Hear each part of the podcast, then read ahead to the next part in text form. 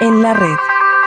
En la red para hoy, Margarita, todo lo que tiene que ver con la web y sus posibilidades literarias, eh, nos asombramos con la existencia de un mapa de librerías, de un mapa de librerías favoritas donde la gente va aportando cuál es la suya y así va generando esta suerte de red de donde tiene que ir a buscar sus libros en cualquier lugar del mundo. Pues es un proyecto absolutamente precioso que se inventó Chechu Barandiarán. Chechu Barandiarán. Chechu Barandiarán, ¿es niño o niña? Es vasco. Ah, muy bien. Ese es un, ya, es un buen dato. Es un señor vasco con muchas X en el nombre, como, como se puede ver. Chechu. Chechu, que, eh, bueno, es licenciado en pedagogía, pero ha trabajado desde hace muchos años alrededor del libro y de las industrias culturales. Es coeditor de Trama y Texturas, de la revista Trama y Texturas. Y se le ocurrió abrir este sitio que es un mapa del mundo. Es una maravilla, claro. es un mapa mundi donde hay una cantidad de punticos señalando librerías alrededor. Que se llama eh, Yo amo mi librería. Muy bien.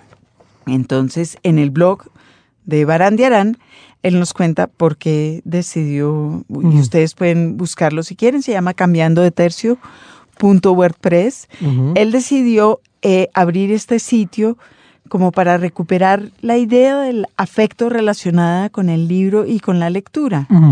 Y dice aquí en relación con el mapa, dice, les dejo el enlace al mapa creado, dice, os dejo. Os dejo, os dejo. les dejo el enlace al mapa creado. soy torpe y fui incapaz de insertarlo en la entrada. Si les resulta muy complicado incluirlo, porque usted es tan torpe como yo, puede enviar sus librerías. Yo estoy traduciendo, ¿se da cuenta?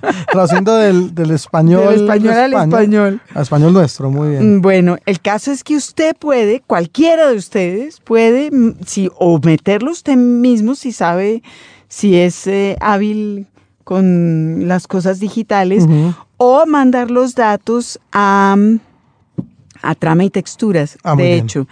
O ahí hay en el, en, en el blog de Barandiarán eh, que como les dije ya se llama Cambiando de Tercio, hay un enlace por donde se puede ir y uno puede poner su librería favorita. Muy bien. Puede insertarla para que empiecen a estar en este mapa del mundo en donde la idea es que haya como cualquiera que pueda visitarlo se vaya dando cuenta de a qué librerías, qué librerías nos gustan en el mundo. Qué maravilla. ¿Usted tiene una librería favorita? Pues Margarita, a mí me gusta mucho ir al, cuando voy a Buenos Aires, ir al Ateneo.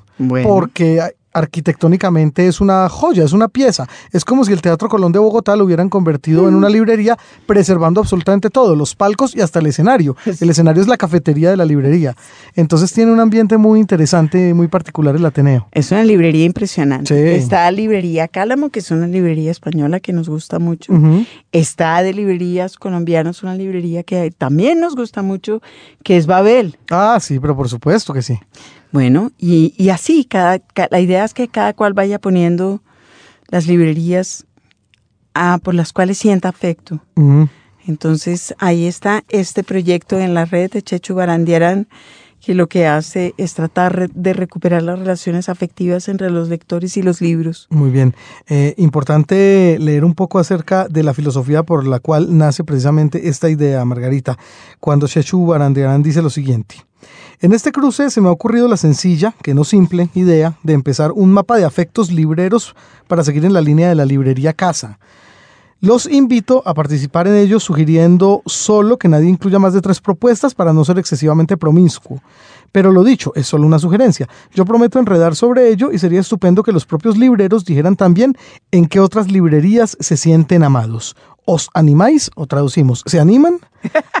sí. Bueno, ahí está, qué linda idea entonces. Si usted tiene tres librerías favoritas en el mundo, escriba ahí a esa página web, cambiando de tercio.wordpress.com. Hay por lo menos dos formas de mostrar una erudición irritante. Un personaje inolvidable.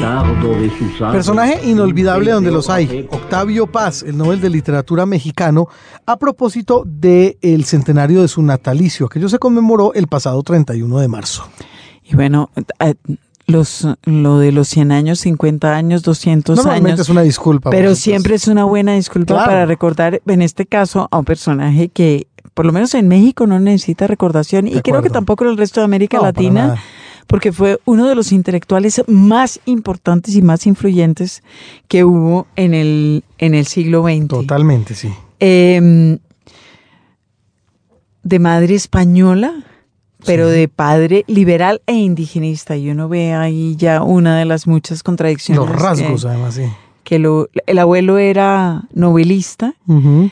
Eh, su padre participó activamente en la Revolución Mexicana y él vivió en Estados Unidos, vivió en Francia, vivió por fuera de México muchos años.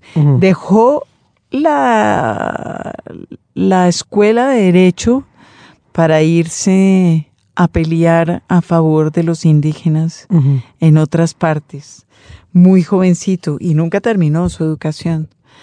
Y después em,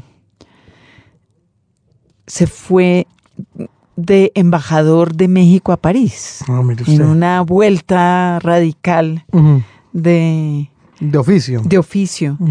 Eh, estuvo casado con Elena Garrón mil- en 1937, se casó con ella, y después en el 69 se, se casó con la escultora francesa Marillo Trianin.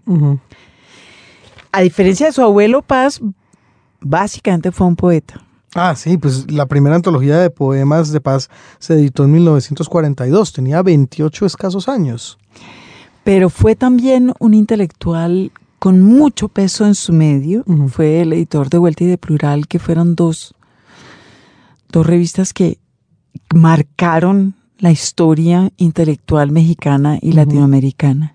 Y fue también el editor de una eh, antología importantísima en su momento, que fue la antología Laurel en la cual por primera vez se compilaba en el mismo libro la poesía en lengua española escrita a ambos lados del, del Atlántico.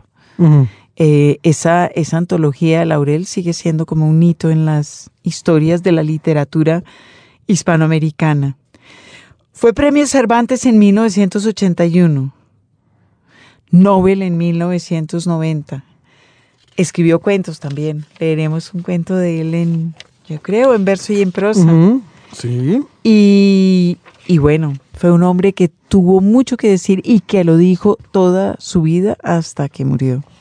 Bueno, pues entonces nuestro homenaje a 100 años de su natalicio para Octavio Paz, otro hombre del cual tenemos conmemoraciones a lo largo de todo este año. Seguramente el Fondo de Cultura Económica El nos noticias. sí, el Fondo de Cultura Económica ha anunciado, bueno, eh, las- la semana pasada, no sé, quizás hace 15 días, estuvo aquí Alberto Ruy lanzando eh, su libro sobre paz, Ah, bien, fíjese. que tendremos que leer. Seguramente. Bueno, ahí está entonces. En verso o en prosa. Bueno, por supuesto, en verso o en prosa también nuestro invitado tiene que ser Octavio Paz. Y vamos a iniciar este recuerdo de sus posibilidades como poeta y como ensayista con un texto que nos facilita Carmen Millán de Benavides, nuestra querida Carmelita Millán, directora del Instituto Caro y Cuervo, que nos facilitó, como le decía, un poema manuscrito de 1945 en el reverso de una circular del boletín del instituto. Sí. ¡Qué maravilla! Aquí está, Usted aquí trae una fotocopia escrita a mano Sí. por Octavio Paz, qué belleza. Es, por un lado está eh, una carta que el boletín escribió a los intelectuales, supongo, de todo el continente, eh, pidiéndole o diciéndole que se quería pues sumarse o comprar una suscripción al boletín Sí. en abril de 1945. Mm, Traía un anexo que los que estuvieran interesados podían recortar y mandar. mm. La suscripción anual para los que estén interesados costaba cuatro pesos Cuatro colombianos usted. en Colombia y US 4 dólares en el Estados Unidos, exterior. en lados. Bueno. Qué maravilla.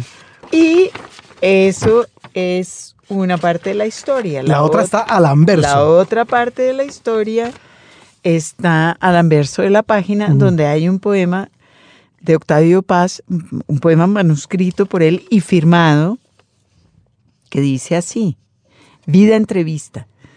Relámpagos o peces en la noche del mar y pájaros, relámpagos en la noche del bosque. Los huesos son relámpagos en la noche del cuerpo.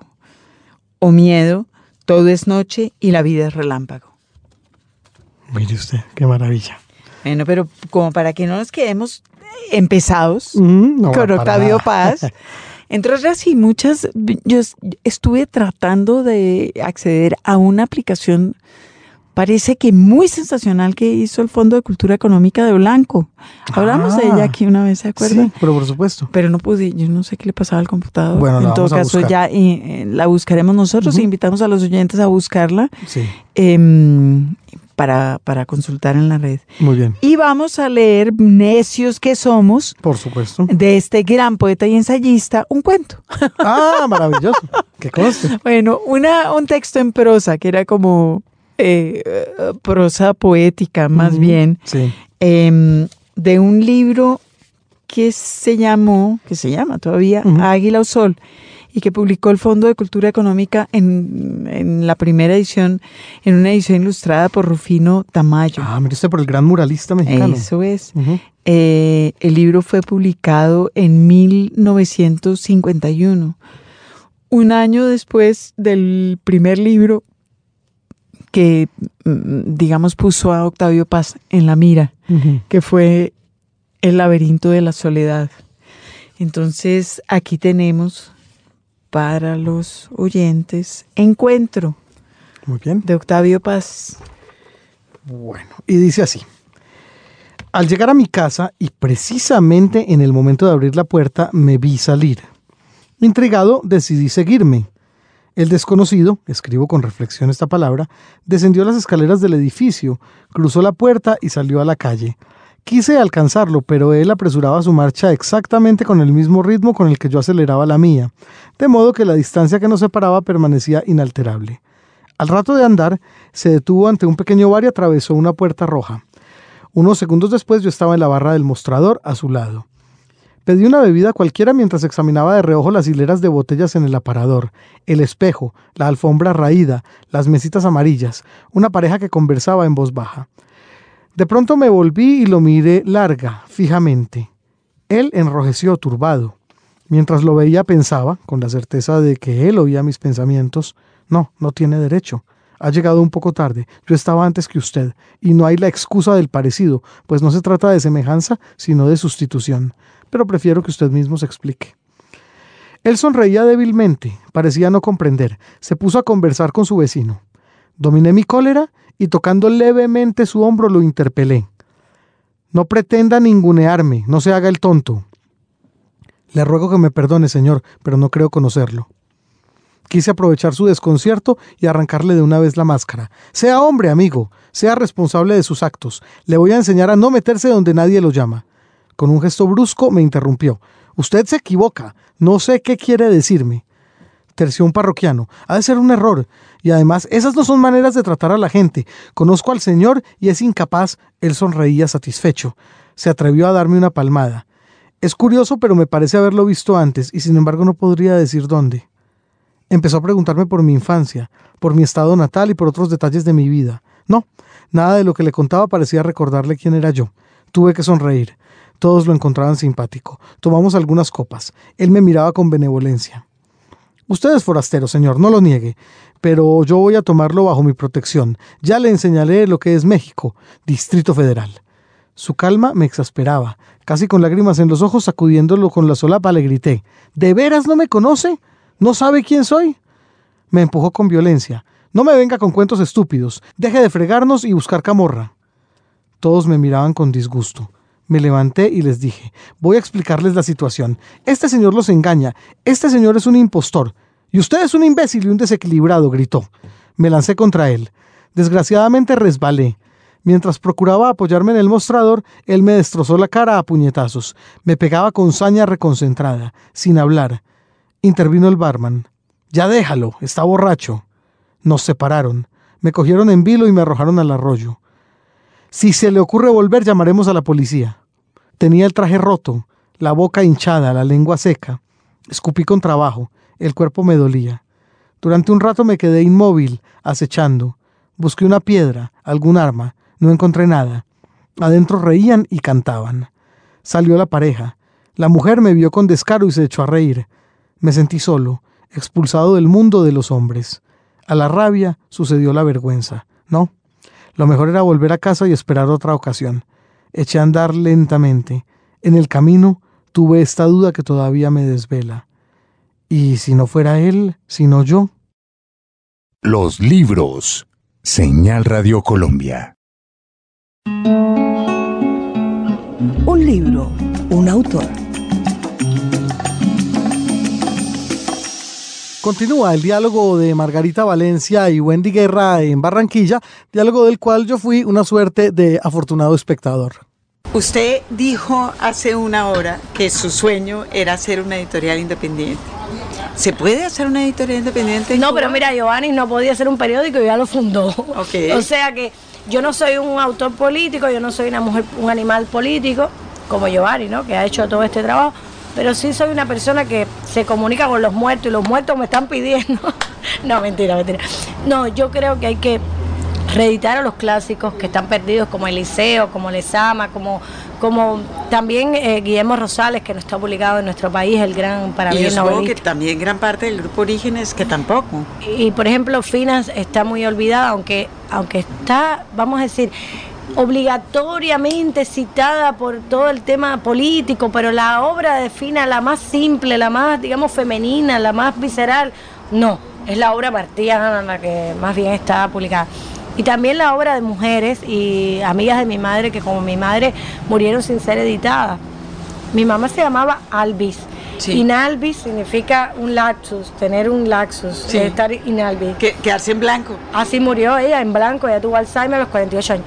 Yo quiero hacer una editorial con otro nombre y un pequeño sello que se llama Inalbis para gente que no han publicado y que son mayores de 40. Que parece que ya no van a publicar. Pues sí, compañero, ya- le vamos a complicar. Ya usted lo que tiene que hacer es levantar solidaridad Sí, continental. yo voy a poner, bueno, he puesto un dinero de lo poco que gano, porque tampoco yo soy Isabel Allende, ¿ves? Yo gano ahí lo que gano y punto. And as fools, Sí, sí. we didn't Pero knock on sí, wood. no quiero No decir queremos que ella, usted sea que Isabel ella- Allende, que ella ingresa, que ella ingresa dineros, yo no. Pero lo que quiero decir es que me gustaría mucho que hacer una cooperativa para publicar gente. Entonces estoy buscando dinero, buscando guayaba, buscando guayaba, ando yo. Bueno. Para después, cuando llegue a Cuba, decir, bueno, tengo tanto dinero, por favor, pido permiso, la voy a hacer igual. Pido permiso para hacer la editorial, políticamente correcto, me, me dejan, no me dejan, la hago en mi casa. La imprimo yo, la, los primeros libros serán muy naif y hechos a mano y cosidos, pero... Bueno. Cuba tuvo una gran industria editorial. Sí, muy... Pero sí, es decir, todos en el, en el continente de mi generación nos nutrimos de los libros que venían de, Cuba. Deberíamos devolver un poco de eso Sí, también, sí, ¿no? bueno, vamos a ver. Pero sobre todo que ahí ella me preguntaba, Sara me preguntaba hoy sobre qué pasa con los nuevos, qué pasa con los nuevos. Y yo, bueno, tiene que haber, tiene que haber, pero hay que coger un carro e ir a Santiago de Cuba porque el cubano dice una cosa terrible, dice, eh, La Habana es Cuba y lo demás paisaje, pero en ese paisaje hay mucha literatura que estoy segura que el mejor escritor cubano no lo conocemos. O sea que en Cuba también pasa lo mismo que pasa en todos los países. Por ejemplo, aquí en Colombia es brutal. Pasa lo mismo, pero aquí hay internet. Eh, no, el, centra- el- el centralismo bogotano es, tremendo. Es una barbaridad. Sí, de verdad. Ahoga completamente las voces del- de los alrededores, que son las voces más interesantes. Gabo, por ejemplo. sí, sí. El nene que estaba por aquí en una foto, Sí, el nene. Cepeda. eh, en Qué fin. lindo era el nene Cepeda. Ah. Chica, ¿por qué no me tocó ese? También. ¿Por qué no me mandaron eso para la escuela de cine? Estaba en la tiendecita, que era el sitio donde solía desayunarse Cepeda Zamudio, y está absolutamente lleno de fotos de él y de su novia gringa de, ese entonces. y- Esa es otra, todos los escritores se buscan novias gringas. Todos. Bueno, eh, tenemos que cambiar eso. Tenemos que hacer una buscar- campaña. A buscar escritores gringos. para- No, ta- No, abajo los yankees, abajo los. Bueno, yo- Unos sí y otros no.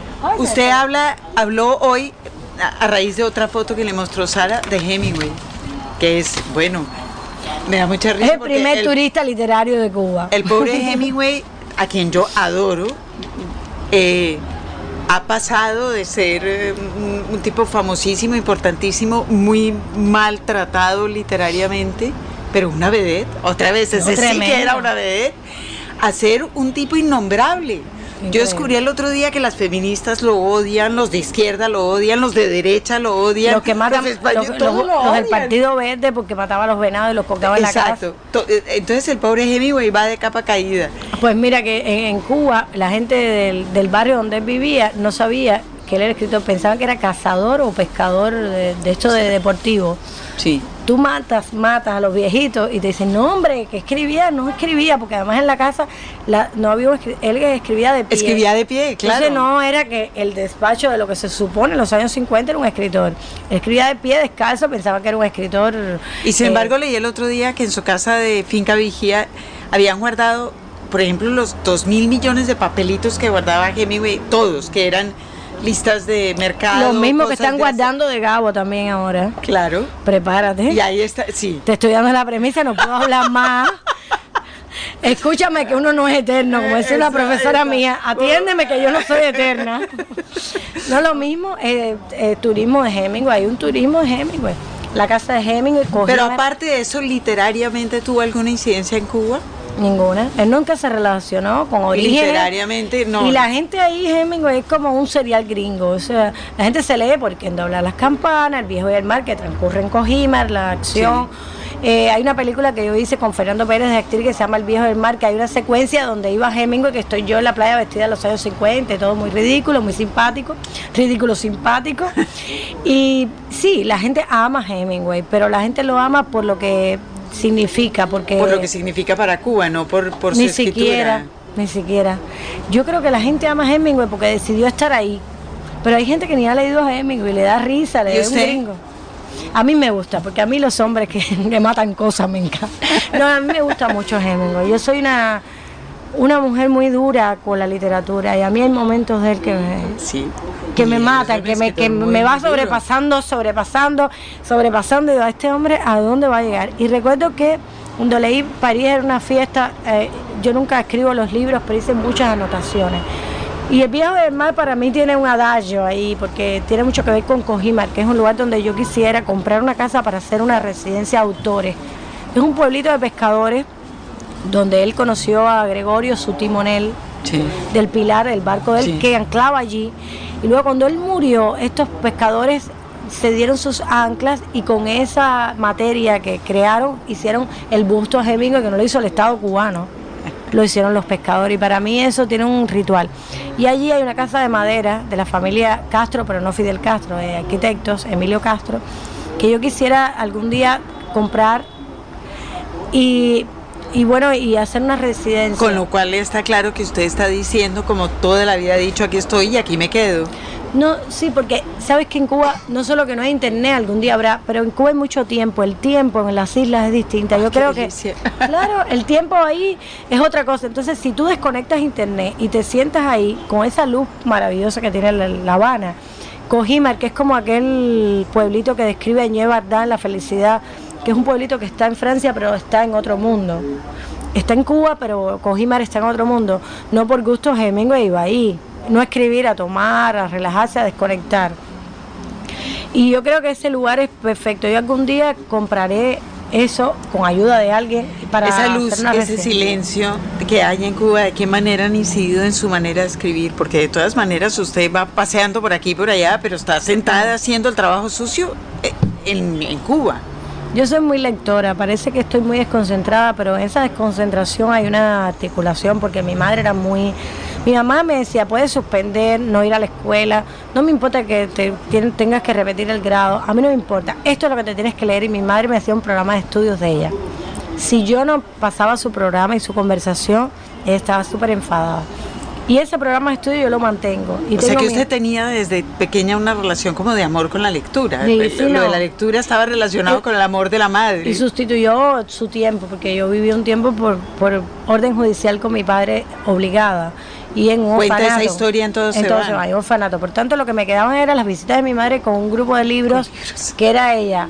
Entonces, eso yo, yo sigo haciendo, y tengo amigos de mi madre que me mandan los libros que ella le gustaría que yo me leyera el libro de Jeremías, lo descubrí yo, me gusta mucho contarlo todo, porque me recuerda mucho al tipo de literatura, esta Salinger, pero un Salinger latinoamericano. Esa es mi pregunta, ¿qué, ¿qué, había en esos paquetes de amor que le mandaba a su mamá? por ejemplo, Soriano llegó muy temprano a mí. Ah, Mi mamá lo Bien. amaba.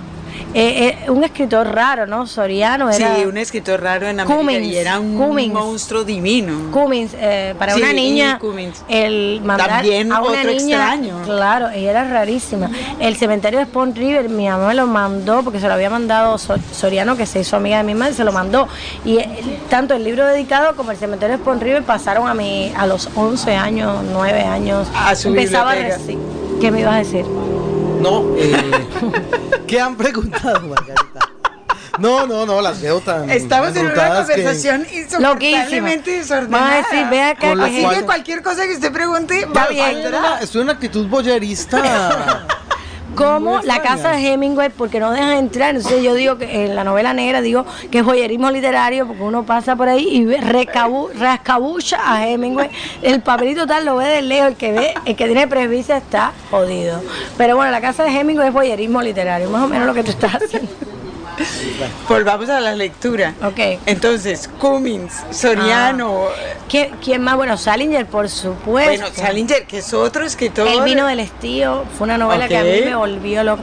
Yo recuerdo a mi mamá, yo le dije, yo quiero algo como Salinger, como el Guardián del Trigal, que en España dicen el Guardián del Ceter. Mi mamá me dijo, no hay más de eso. De eso no tenemos más. Crónicas marcianas.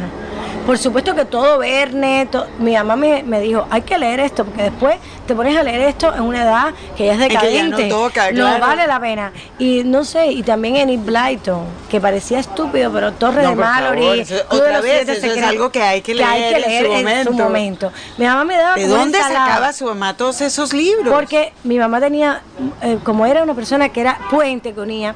Por ejemplo, yo terminé, mi mamá la operaron de un cáncer en un seno, como en el 79 por ahí, y la embajadora Irina se llamaba polaca.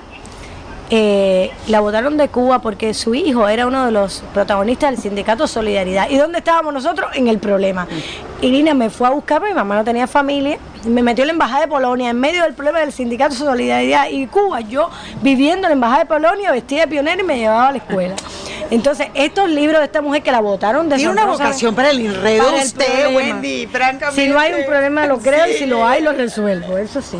Pero digo que en el medio de ese problema heredamos la biblioteca de esta mujer que no todo era en polaco, ni en sánscrito, ¿no? Y además, si, si ha habido un pueblo con una vocación literaria, eh, eh, pero la más soberbia es la de es, eh, el- Polonia. Y hablando de eso, en Cuba sí se publicaron muy buenas cosas del mundo ruso, por ejemplo.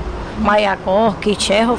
Nosotros fuimos unos bien educados del mundo ruso hasta el punto de vomitar ya, ¿no? que era- nosotros no, no, a nosotros nos, nos vedaron el acceso, además en la misma dosis de censura. Exacto. Aquí en un momento dado no se leía nada de lo que se hacía en Rusia, porque no. Nada, ahora están empezando a publicarlas, por ejemplo, pretextos con quien habla, muchas editoriales españolas están empezando a publicar a todos los rusos de esta época y bueno, dice, 60 y la- años, y 80 sobre años todo en el silencio. El cine ruso, que vimos desayuno, almuerzo y comida rusa. Todo era lento y nosotros éramos rápidos, aquello era Sí, lento y sí, nosotros rápidos, sí. aquello era muy difícil. Pues esa educación, Volpi un día, un día en una mesa que creo que fue en París, que se puso muy denso, todos mis compañeros latinoamericanos, yo cité dos o tres cosas, Volpi se quedó pálido y mira y dice, yo nunca, yo no sabía que tú habías leído esto, es que yo te recuerdo tan liviana. Me viro y digo, mi madre decía que era, es de mal gusto citar.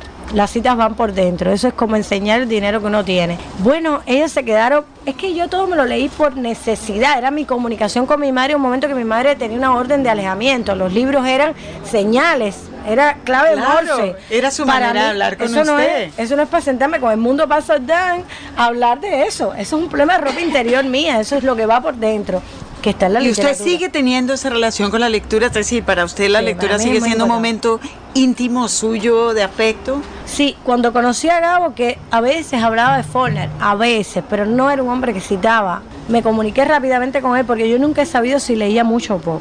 No me interesa. Pero sabía que dentro de él había un conocimiento como endémico, algo que él traía. Y eso era mi madre. Mi madre era una profesora tremenda, no impartía clases, las impartía en la casa. La gente iba, ella prestaba libros, regresaba, conversaba con los alumnos. Eran sus alumnos sin que le pagaran un dinero. Y un poco eso Ay, hice con ya vemos de dónde salió su vocación de editora, claro. Claro, me gustaría muchísimo hacer eso con mi mamá, eh, devolverle a mi mamá eso con, con los que yo vaya editando, ¿no? Y yo creo que con Gabo entendí que lo que hay es que escribir y la cita va por dentro. Eso de ir enseñando lo que uno sabe es un asco, es un vomitivo completamente. Y mira que citamos, Ah, los ensayistas ni te cuento, son cuatro... Yo, yo, yo hago, yo escribo así, yo no me, yo no muevo un pie sin citar. Es difícil, como uno se va aguantando Horroroso. con muletas. Como diría eh, fulano y según Mengano. Y hablando de citas, usted arrancó no con Todos se van, sino con Anaís Nin. ¿Por qué con Anaís Nin? Porque eh, a mí me, me gustaba mucho el tema de diarios, pero nunca sabía que yo podía hacer, eh, refinar estos diarios. Entonces yo busqué una mujer que hubiese sido eh, testigo y parte y hubiese podido confesar esto. Entonces eso me encantaba porque era tú, eh, el que empuja no se da golpes, decimos. Y yo le empujé a ella dije, "Esta-", y lo, la- lo mostraba como un trofeo de lo que yo hubiera querido ser, pero no tenía el coraje de hacerlo yo. Yo creo que lo que Carmen hizo fue, bueno, muévete. Yo te Dele. publico esto el día que lo mejores porque no estaba bien el texto. Ya te digo que mi editorial eh, Alfaguara un poco dejó, quita un poco de archivos, sube un poco el nivel literario, trabájalo, eh, límpialo. Estaba lleno de ratas y de cosas, normal, ¿no? Para un primer libro. No solamente normal para un primer libro, sino que su formación no fue en literatura, a pesar del, digamos, Cine. de los, de la relación amorosa con su mamá y los libros, usted se formó en el cine. Pero Yo- también como Yo escribía muy jovencita, yo escribía muy jovencita y publiqué poesía, pero yo era como la niña de la casa, no me hacían ningún caso. Como lectora sí, pero como escritora yo no era interesante. No les parecía interesante. Mi madre a veces sí, cuando yo empezaba a escribir algunas cosas, un, un libro que yo escribí que se llama Platea Oscura, que hablaba de los años 60 y todo, mi mamá, ese libro le, le pareció como que era potable, simplemente potable, ni bueno ni malo, se podía leer. Ella podía leerlo. alguna- Pero estábamos enterradas en un mundo donde los protagonistas eran los que estaban en la, en la repisa, nosotras dos no existíamos, ellos eran lo- los famosos, Sí, los sí. importantes, los que no Bueno, y además usted vivió horror, horror, rodeada de gente importante toda su vida. todo el tiempo. Pero ellos, estas personas importantes, no citaban. Por ejemplo, cuando Silvio, tú le, Silvio se citaba a sí mismo y eso lo hizo ser Silvio. Y yo eso lo aprendí muy pronto. Digo, bueno, si me pongo a citar lo que he leído, no, no digo lo que yo quiero. Y yo quiero ir para adelante. Yo quiero, contrariamente a mi mamá, que no citaba, pero sí pensaba que no podía hacer su, su voz, no era importante. ¿no? Sí. no meritaba nada. Los libros. Señal Radio Colombia. En su mesita de noche. Esta sección que tanto nos gusta porque siempre hay regalos para los oyentes. Es una maravilla por eso. Siempre hay libros para obsequiar. Y en este caso me parece, Margarita, que usted se puso muy generosa porque estaba ofreciendo nada más y nada menos que el libro más reciente de nuestro invitado hoy a los libros, ¿no? Pero cómo no. Perfecto. Eh, se llama Negra de Wendy Guerra, lo Buenísimo. acaba de publicar Anagrama y yo creo que mm, sí, hará feliz a un oyente. Qué maravilla. Y tenemos también un, un libro eh, para niños. Ujú. A Pero fíjese que todo esto es resultado del jalón de orejas del programa de hace ocho días y hubo muchas mesitas de Sí. noche ahora. Menos mal, pero ustedes tienen que seguir escribiéndonos de todas maneras, porque aquí estamos muy atentos acerca de qué tienen ustedes en sus mesitas de noche en nuestras cuentas de Twitter. Ya saben, nos escriben por favor a arroba Valencia Libros, arroba jamón raya al piso salve, ya quedamos que raya al piso según hemos determinado en este programa de manera dictatorial contra aquellos talibanes del lenguaje que nos insisten que no de raya al piso sino guion bajo. Sí.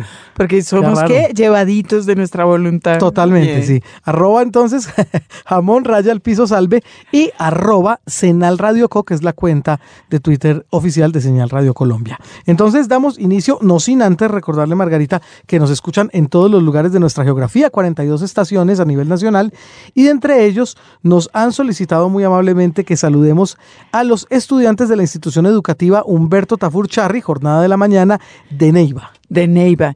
Estos niños nos oyen. Yo espero que no sea mucha tarea. Ojalá que no, que no nos pongan a madrugar mucho. Espero que se diviertan mientras mientras oyen eh, mientras oyen el programa. Ojalá Y sea a mí así. me parece sensacional que nos oigan estudiantes de bachillerato, pues su maestro que es Daniel Cortés eh, también nos oye. Bueno, pues sí, si él nos escucha, también debe escuchar los niños y que les tomen la lección. Eso.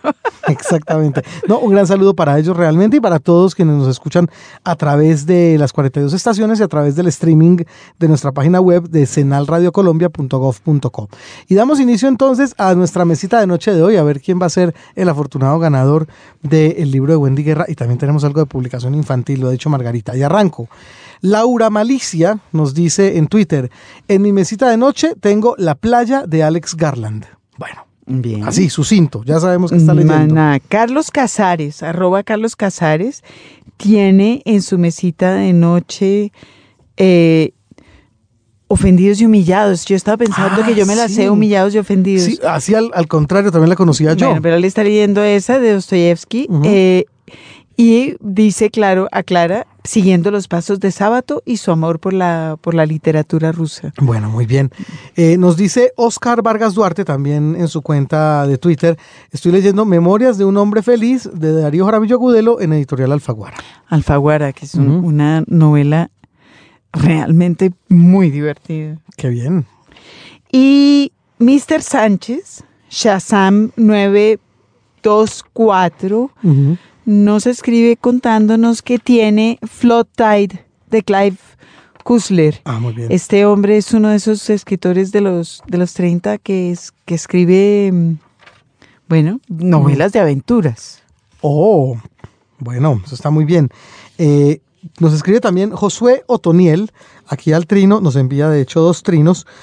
Uno de ellos dice lo siguiente, hola Jaime Andrés, mis libros en la mesita de noche son El hombre que quería escribir una carta de Evelio Rosero Evelio Diago, Rosero. qué maravilla, y La luna en los almendros de Gerardo Meneses, más Cuentos de la selva de Horacio Quiroga, una tendencia donde hay algo de literatura infantil y juvenil. Literatura infantil y juvenil. Y bueno, Quiroga es un clásico juvenil, aunque se puede leer eh, a cualquier edad. Es un y, y el de el de Rosero también, el de Evelio, del hombre que escribía que escribía una carta, es Sí. un libro muy muy bello. Ah, sí, maravilloso.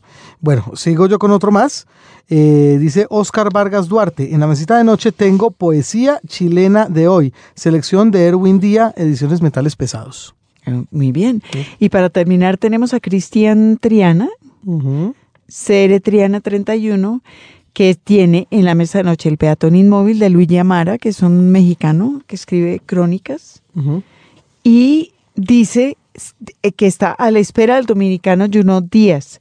Yo no entendí eso, pero me, me ¿Se pareció está esperando porque- a Junot o si Junot tiene Sí. un libro que se llama así? No, no tiene un libro que se llama así. Yo creo que él está esperando a Junot porque pone un enlace ahí que lo remite al, o nos remite a todos a un eh, festival de literatura en Carolina del Norte. Entonces, a lo mejor eh, es que Junot Díaz va a ir a ese festival, ah, cosa muy que sería genial. Bueno, es posible que por ahí venga la cosa. Y yo tengo uno más, Margarita. Dice Héctor Mosquera, para los libros Crímenes de Bon Chirac, entretenido por momentos verdaderamente profundo, lo recomiendo. Muy bien. Este libro ha estado pegando fuertemente. Eh, sí, pues. Chirac, eh, hemos tenido varios lectores le- eh, echándole una mirada, ¿verdad? Sí, Yo ahí sí, sí. tengo el caso Colini en la mesa de noche, pero sol- está apenas en la mesa de noche. Bueno. Todavía no ha llegado a otras partes. Bueno, Margarita, esos son los trinos que tenemos. ¿Qué vamos a hacer entonces? Bueno, pues ya que tenemos uno de niños, le podíamos darle eh, eh, el de niños al, al, al que lea Gerardo Ah, muy bien. Meneses. Josué Otoniel es nuestro ganador entonces del libro infantil y juvenil. Y tenemos el gran premio, Negra, de Wendy Guerra. ah, esa, ahora voy a dejar que usted escoja. Ah, me toca a mí entonces. Bueno, pues entonces en ese caso me parece que el destinatario de ese premio podría ser... Bueno, yo veo que Carlos Casares fue muy prolífico en toda la información que dio acerca de humillados y ofendidos. Sí, es cierto. Pues nomás por darse es- esa labor, por ponerse en ese Por la tarea. oficio, se lo vamos a dar a él. Muy Carlos bien. Casares, ganador entonces de Negra, la novela de Wendy Guerra. Mediante nuestro correo interno, nuestros mensajes directos de Twitter, vamos a estar comunicándonos con ellos dos entonces. Con Carlos Casares por una parte y por otra con ese lector de Evelio Rosero y de Y Horacio de Gerardo, Quiroga, y de Gerardo Meneses. Josué Otoniel. Muy bien. Con ellos nos vamos a comunicar entonces por el interno. Y ustedes, por favor, ya que tienen el aliciente de que pueden llevarse un libro que nosotros muy cordialmente estaremos haciendo llegar a su región, o si vive usted en Bogotá, pues se lo entregaremos aquí en nuestras oficinas. No se olvide de seguirnos escribiendo. Arroba Valencia Libros, arroba jamón raya al piso salve arroba senal radio co. La casita de papel. Nuestra sección en los libros dedicada a la literatura infantil y juvenil, esta vez con un clásico, Margarita. A propósito de el cumpleaños próximo, ya casi cito 81, según parece, de Tommy Ungerer, autor de esto llamado Ningún beso para mamá. Qué cosa tan bonita. Son puros gatos, además. Pues ese libro que se llama Ningún beso para mamá y que yo amo, es un libro del setenta y pico. Es un libro realmente viejo para ser li- libro infantil. Pues Y tiene varias particularidades, una de las cuales que fue eh, prohibido. En ¿Prohibido? Estados Unidos, sí. No puedo creer. Eso es lo que a mí más me gusta. Vea usted, como el libro aquel de los, de los dedos y el puño de Daniel Divinsky. Tal cual. También infantil y juvenil. Cuando salió publicado, le dieron el premio al peor libro publicado para niños. No, ¿qué es, e- qué es esa tragedia? Es genial. Y después de ese libro resolvieron prohibir la publicación de la obra de Ah. Ungerer en Estados Unidos y, y esa prohibición estuvo vigente hasta hace relativamente poco. Bueno, como si no supiéramos además que en tanto más se prohíbe, más le gusta a uno la vaina. Ah, es qué decir, cosa más genial.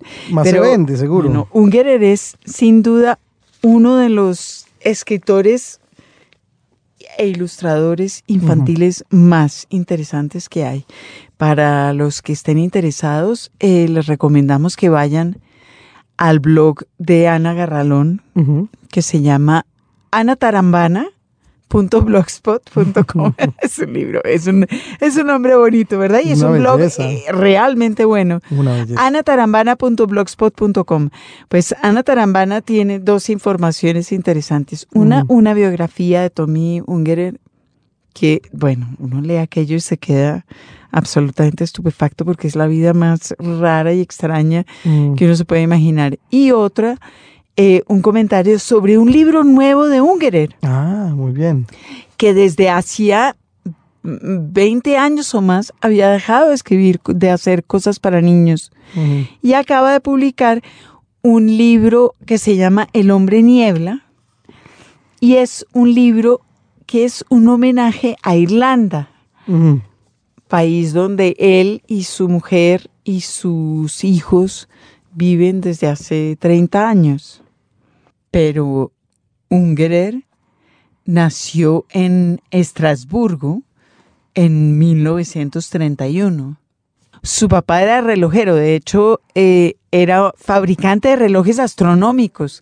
Y en ese momento, cuando nació Tommy Ungerer, él hab- había sido el fabricante del reloj más grande del mundo. Ajá, caramba. Bueno, Bueno. este hombre se murió cuando Ungerer era muy chiquito y Ungerer quedó en manos de su madre, que también tenía que ser una persona excepcional, música, escritora, eh, mm, botánica, y ella crió a los niños y les contaba cuentos y evidentemente los crió como niños muy felices. Qué bien. Eh, Ungerer, como, como ya dijimos, dejó de escribir libros. Y de hecho hoy cuando le hacen entrevistas dice que le da mucha vergüenza ver esa cantidad de libros que escribió cuando era, cuando era más joven y se vendían como pan caliente. Supongo, como le digo yo, si estaban prohibidos, tenían que venderse, obvio. Era una bestialidad. Pues él dejó de escribir libros para niños y se dedica como a trabajar con jóvenes drogadictos en Irlanda y hacer eh, cosas de ese tipo. Le parece a uno, se dedica a hacer lo que quiere. Qué bien. Que está muy bien. Qué buena cosa, claro. Bueno, este libro de, de Ningún beso para mamá eh, cuenta la historia de un gato, gatico, muy malhumorado y necio, como creo que somos todos a los seis o siete años. No Kiss for Mother es el nombre original del Bueno, libro. y yo creo que amerita leer eh, un pedazo.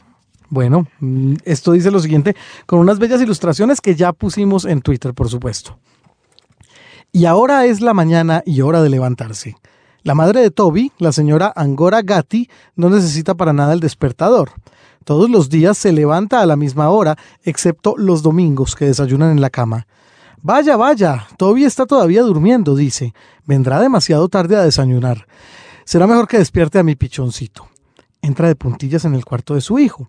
Es hora de levantarse, susurra mamá Gatti. Toby no oye nada. En su sueño acaba de acorralar a una ratita entre dos pasteles de boda.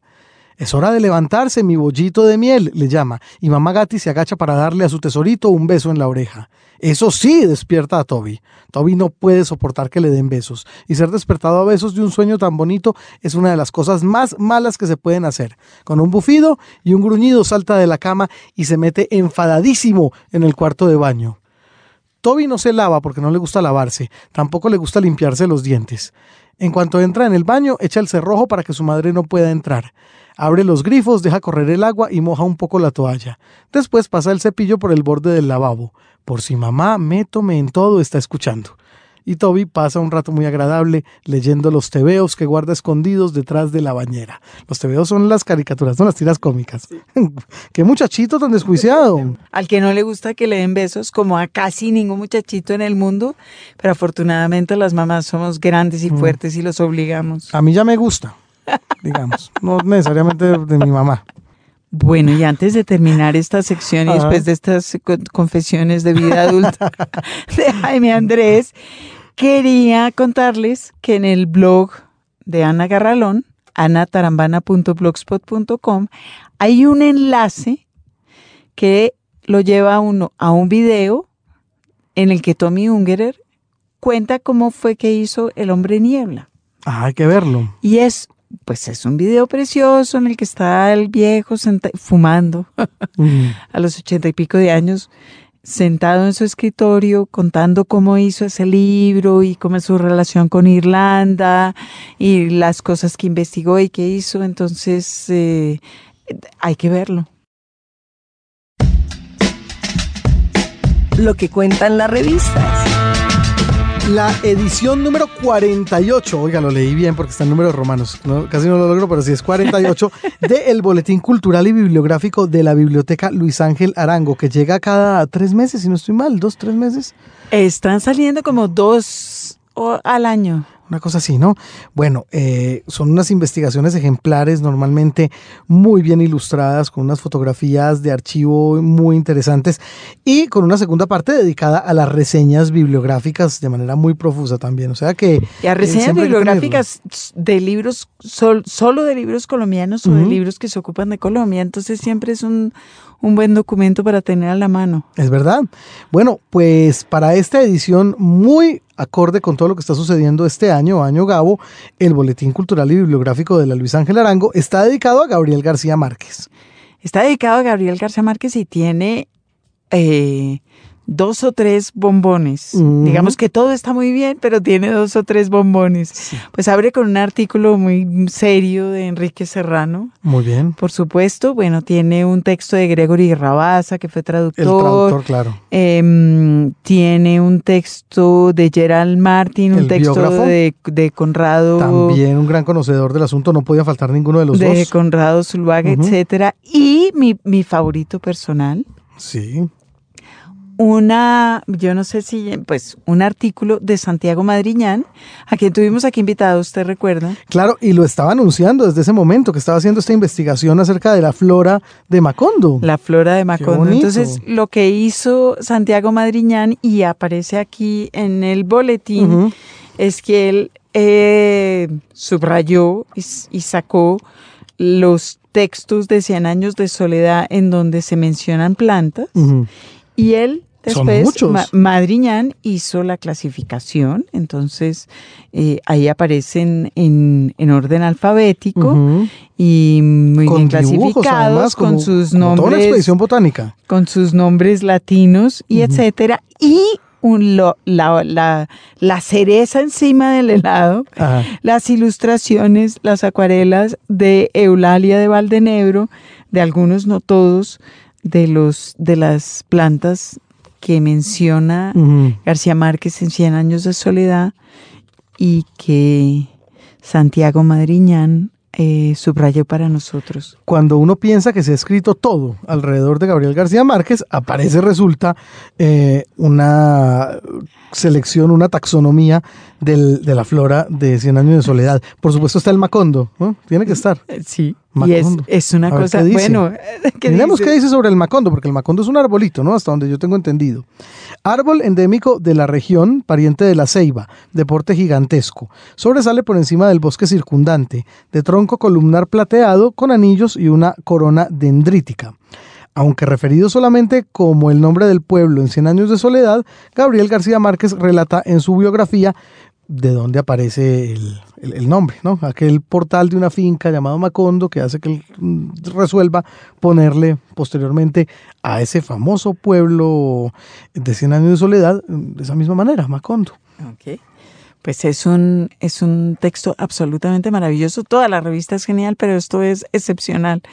Así que, eh, y se- lo pueden conseguir allá, yo creo, en la biblioteca, en las, en la biblioteca Luis Ángel Arango y en las demás bibliotecas de la, de la, de la red. red. En los libros, la literatura se oye.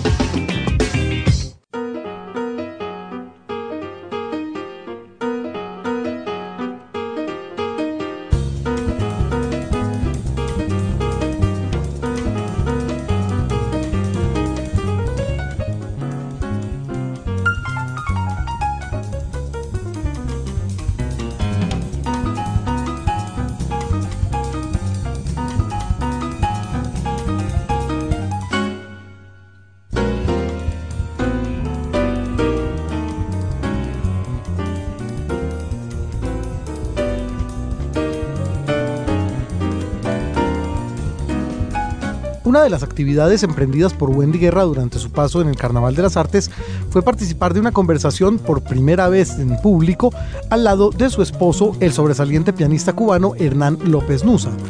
López Nusa, nacido en el año 1958, fue fundador de Afrocuba, agrupación que durante varios años acompañó a Silvio Rodríguez. Además de eso, hizo parte de diferentes proyectos en La Habana, entre ellos el grupo Síntesis, la agrupación Maraca, Cuarto Espacio, la de El Conguero Tatagüines, la de Miguel Angadías, entre otros. Desde hace ya algunos años, Hernán López Nusa tiene su proyecto como solista en trío. Justamente de él mismo vamos a escuchar la versión que realiza, muy cubana y muy latina, de un clásico del jazzista John Coltrane, Giant Steps.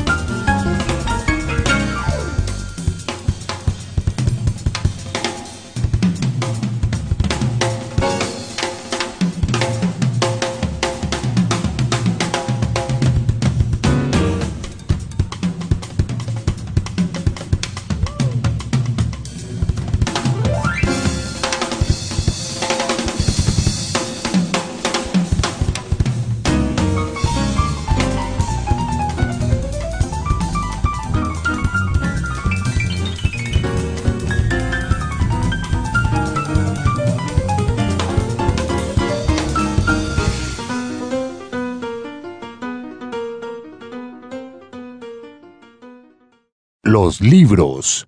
Señal Radio Colombia. Un libro, un autor.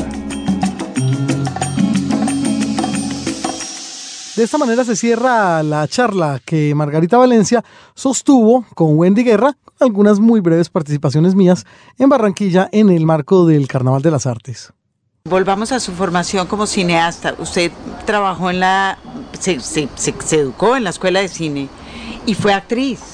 Se educó en la escuela de cine como guionista, como directora o, o Yo hay fui que actriz escoger. porque mi padre me llevó a vivir a fuerza a un grupo de teatro donde los niños vivíamos en un grupo de teatro en una montaña, con lo cual ahí los niños tenían como un círculo de niños que actores que trabajaban con sus padres, iban a una escuela rural, había que ser actriz. Cuando regreso a La Habana que me Eso fue- suena como una versión cubana de William Golding. Sí, bueno, ¿verdad? ahí está Todos se van. Versión cubana, todos se van. Y cuando llego a La Habana, eh, voy un día a un ensayo de Vicente Revuelta, que es el gran director cubano, y me ve y me, me dice, ¿por qué no subes y tratas que la actriz no puede? Yo tenía 14 años y de pronto hay un boom y protagonizo dos grandes obras en cartelera del mejor grupo, que es Teatro Estudio, una cosa, un golpe de suerte eh, que se llama eh, Teatro Estudio, pero las obras son eh, de Bertolt Brecht, Galileo Galilei y Historia de un caballo. O sea que A los 14 años. con personas muy mayores. ¿eh? Visita. Me metí en un grupo de teatro donde todo el mundo era bisexual, todo el mundo fumaba marihuana, entonces aquello era una locura. Mi mamá también era bisexual, o sea que mi mamá fue y hizo una negociación ahí fuerte y me dejaron vivir. Y luego en la televisión cuando me ven, eh, me llaman y me dan un programa diario para despertar a los niños a las 7 de la mañana. Y, eh, empecé a trabajar para que me pagaran porque mi madre no tenía un peso, claro. Nunca. Claro. Tenía alumnos, tenía seguidores, pero no, no ¿Tenía cobraba. amigos? No cobraba, pero todo el mundo comía en mi casa. No sé ni cómo estamos vivos. Entonces yo llevaba un sueldo más, además el de la radio. Mi mamá lo que hacía era radio, a mi casa y podía pagarlo. Podía pagar a, a los amigos y la vida de mi mamá. Entonces, yo Anaís, ganaba más. Anaís Nin, y usted, eh, mientras tanto, estaba haciendo sus propios diarios que se convirtieron en Todos se van. ¿Y cómo llegó al tema de Negra, que es un, que es un libro, bueno, mu- mucho más fuerte, mucho más poderoso, duro, mucho más... más sí, adulto, es un libro sí. de cua- de los 40 años. En mi país los intelectuales somos, comillas, blancos. Es una educación eurocéntrica, programas de estudios franceses, rusos, pero no queremos asumir que somos negros, que hacemos brujería, que menstruación con café de- es igual a embrujar y quedarte con un hombre. Eso todo el mundo lo hace, pero nadie lo dice.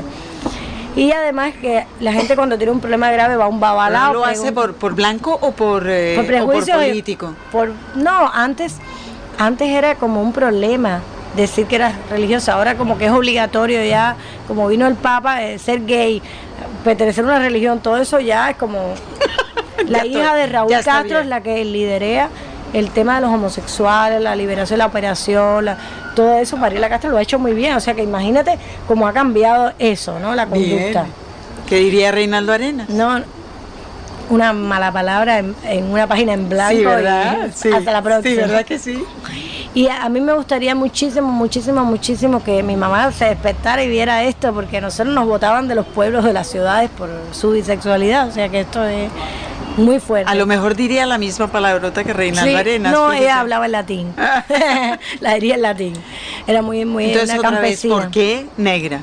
Porque yo quise traducir eso que estaba debajo de la mesa, debajo de la cama, el vasito de agua que poníamos ahí, eh, los espíritus, todo eso, pero de una manera un poco más afrocubana, no era el tema macondiano, esto de hablar con los espíritus, no, no, no, no, no, no, no, es la cosa dura de matar un chivo, tomarte la sangre, acostarte con un negro que es babalao y todo eso que está pasando alrededor mío de llevar el- los collares, de, de no poder comer una cosa porque te lo prohíbe un santo, de, de ganar un concurso después de hacer una buena brujería un editor español. Todo eso que pasa en Cuba, decirlo, y eso le ha afectado a muchos intelectuales que dicen, no, que va, pero ¿cómo vas a hablar de eso? Porque es la primera vez que se publican estas recetas, porque es la primera vez que se dice que se puede desafiar el oráculo, incluso para los religiosos, que se puede ir en contra del oráculo, aunque mueras por el oráculo, ¿no? Y es una novela muy desafiante hacia todos puntos de vista, pero la tenía que hacer porque esa es mi cultura también. Yo no soy religiosa. Sus Eh, de personajes han ido creciendo sus personajes femeninos han ido creciendo con, con, las, con los textos y son cada vez más fuertes, más llevadas de su voluntad. Es decir, que, tal vez cada vez lo que usted hubiera querido que fuera su mamá. Bueno, ella debió haber eh, no, echado como un poco de anticuerpos debió para que porque esa generación y ella en especial se puso alfombra para que la pisaran porque ella estaba debajo del proyecto de Fidel ahí aguantando y no hizo su propio proyecto y un poco esto es exacto lo que tú dices es una reivindicación de una mujer de, nacida después que yo el 78 que necesita ser reivindicada y reivindicar su, su sino, ¿no? su generación. No te digo lo que pasa al final, pero... no, no me diga no he llegado. no me vaya a decir. Y yo estoy pensando que, sin embargo, usted, por ejemplo, tiene una relación muy, muy larga con un, con, eh, no solo con, con, un hombre, sino con un creador, que eso ya, yo, yo me imagino chispas. Con muchos cortes a comerciales.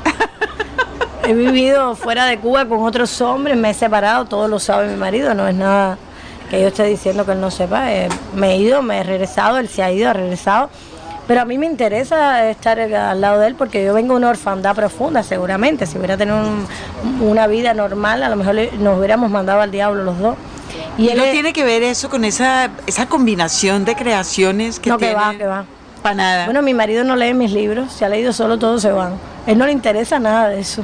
Él le interesa yo como persona, se divierte, le hago feliz y punto. Pero no, no, no le interesa la literatura que yo hago. Él lee otra literatura, pero la mía no le interesa. ¿Y usted no escucha los discos de Hernán? Pero todo el tiempo. Bueno, imagínate 12 horas de estudio, 8 horas, 4 horas. Si no lo escucho, soy sorda.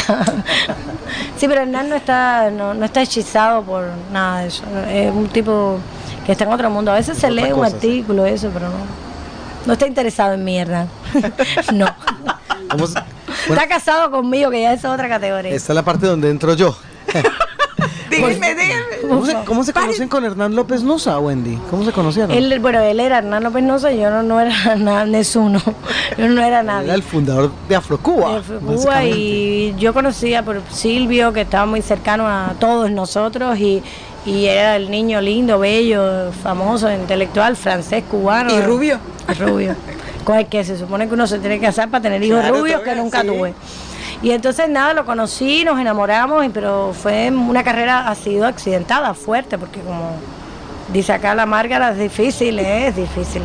Pero es un tipo muy ecuánime y equilibrado y un estudioso, ayer lo dijo en la charla, no tiene tiempo para, para para estar en el mundo real. Él está en su, en su estudio y en esa especie de apareje en el que él vive, yo entro y salgo. Bueno, realmente cada uno de ustedes vive por fuera, cada uno está. Cada cual tiene su manager, su agente, su, su, su detractores, su, todo, su tenemos mundos muy distintos y yo creo que eso está bueno. Tan distintos esos mundos que tengo entendido que la primera vez que concertan la posibilidad de estar juntos sobre un escenario fue aquí en Barranquilla en el Carnaval de las Artes. Pero no la oportunidad, tenemos la oportunidad, pero yo no quería ni él.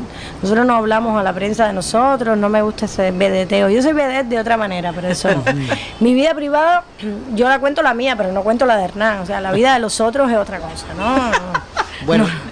Pero entonces, eh, ¿qué, ocurrió ayer en el, en el Teatro Mira de la Rosa? Lo mismo de nuestro matrimonio. Él hizo lo suyo, yo hice lo mío. Bailé un ratico y me senté después lo mismo, y, y, y, tampoco quiero vender la idea de este programa de que es un matrimonio perfecto y que esto nos va a eternizar. No soy Silvia Lemos. Bueno, si usted logra vender esa idea a alguien a través de este programa, pasará a la posteridad. Nosotros tenemos cada uno una identidad y cada cual hace su obra y nos va bien por el momento así y puede ser que lleguemos a morirnos juntos, pero eso no es la idea. eso no lo sabremos. No, esa no es la idea. La idea es estar juntos mientras nos interese y si no, no estamos juntos. 21 años de matrimonio así. Yo estoy pensando en esta, en esto, esta idea que acaba de, de votar ahí Jaime Andrés y usted de entrar y salir y pienso en usted entrando y saliendo de Cuba más bien, como en momentos de intensa actividad y momentos de, de intensa introspección quizás. ¿Pasa así? Hay momentos también que la aduana te registra, en vez de una mujer te registra un hombre, es muy duro te quitan la ropa. ¿Eso para ustedes es bravo? Sí, eso es terrible. Yo lloro mucho y me indigno, pero a Cuba no se las voy a dejar. Yo no me voy para Miami, ni me voy a quedar en Colombia, ni voy a fregar platos. Pero, sí estoy nos, pero sí nos viene a visitar. Sí, sí, a visitar, sí, pero no, le- no me da la gana de pasar lo que pasó el exilio. Y los escritores cubanos no tenemos país y no tenemos país de autores. Yo, yo vendo más libros aquí en Colombia que lo, lo que podría vender en mi país. Es muy difícil, yo no quiero pasar por eso, no, no, no, ya pasé por orfandad, por eh, problemas con mis padres, no quiero ser huérfana de un país. Wendy, que se vayan ellos. Y ese silencio alrededor suyo en, en su casa. ¿La toca literariamente? Sí, es decir, el hecho de no tener persona. ningún feedback de lo que usted escribe en, en la panadería de la esquina. Yo creo que es muy bonito, que ha sido un casi una ortopedia. Porque si no me hubiera creído todo y cuando llego ahí nadie, nadie me tira un collejo. O sea, creo que mi mamá desde el cielo hizo, bueno, ok, vas a tenerlo todo, pero en tu país no, jódete. Sí, todo, pero no todo. No todo, y tuve la ortopedia esa de, de aquí calladita, porque esto es como un templo con rumba, pero un templo para estudiar y crear y... Y tampoco, yo creo que en Cuba ya, cuando ahora me publiquen, ya la gente está más para el reggaetón y países del país que para leer. Entonces ya no va a ser lo mismo que en los 80 con un escritor en un templo. Ya eso se acabó ya en todas Sí, partes del mundo. eso ya se acabó, en Con realidad. Shakira llegamos al fin del, del Sí. cubo de agua. Es verdad.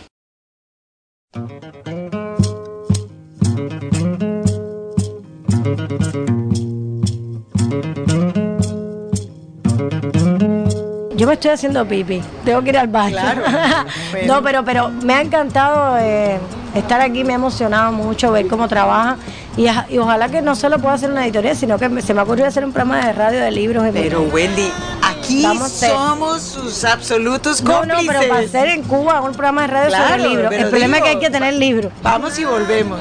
Perfecto, vamos a Cuba y hacemos un programa con Pedro, con Paduri y con lo que aparezca. Pero lindo. Gracias. Muchas gracias Wendy. por todo.